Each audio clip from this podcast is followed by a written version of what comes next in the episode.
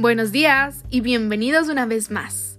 El día de hoy hablaremos sobre dos temas muy importantes en la historia de nuestra humanidad.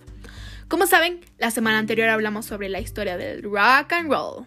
Ahora es tiempo de hablar sobre dos formas de arte que describen o expresan muchas emociones sin emitir sonido alguno. Esto es algo increíble, ya que a diferencia del tema anterior, su forma de expresarse se basa enteramente en el silencio. Es decir, estas expresiones artísticas generan emociones a partir de expresiones faciales, físicas y situaciones reales o fantásticas. Estas son muy explícitas y se conectan con nosotros a través de la vista y no el oído.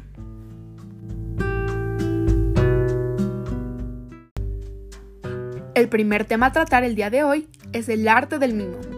Este es un personaje reconocido por tener la cara pintada de blanco, con sus curiosas vestimentas que conllevan los colores blanco y negro, con su bufanda roja, sus guantes, su boina y su peculiar maquillaje, acentuando sus ojos, cejas y boca, haciendo notorios sus expresiones faciales.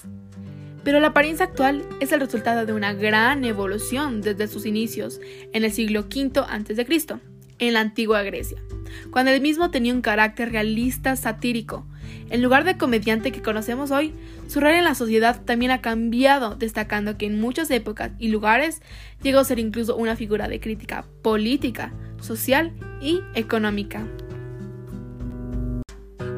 El más grande exponente de arte del mimo fue el francés Marcel Mangel, quien fue más conocido por su nombre artístico Marcel Marceau. Es impresionante ver cómo ser mimo ha cambiado a través de los años y cómo todas las formas de expresión humana tienen un cambio constante a través de los siglos. ¿Quién sabe lo que depara la historia de este antiguo y hermoso arte para el futuro? Habiendo terminado con el tema del mimo, ahora pasamos a la fotonovela. Existen muchas formas de fotonovela y es usada como guía para muchas formas de arte, incluyendo el cine, la televisión e incluso hay fotonovelas que sirven de borrador para otras fotonovelas.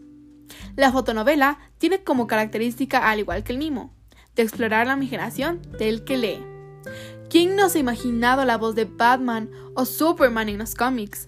tenemos que admitir que de esta manera existe una conexión mucho más intensa del lector con el material final, ya que parte de la creación proviene de la mente del que lo lea, pudiendo asimismo entender cuál es la intención del dibujante o fotógrafo al momento de plasmar las imágenes en las hojas.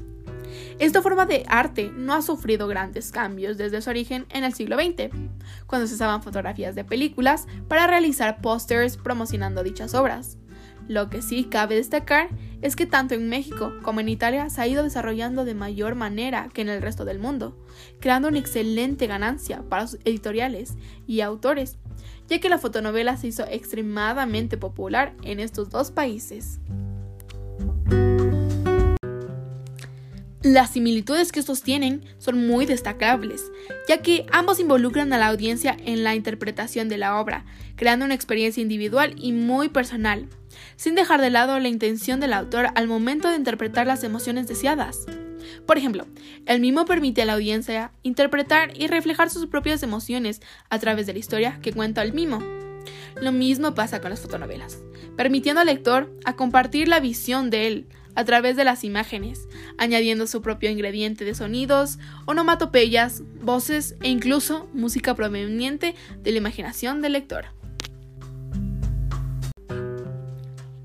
Para finalizar el podcast de esta semana, quiero dejarles con la reflexión de la evolución de estas dos artes, siendo la una muy antigua y la otra relativamente moderna, comparten cualidades comunes, tanto entre ellas como con otras formas de expresión artística.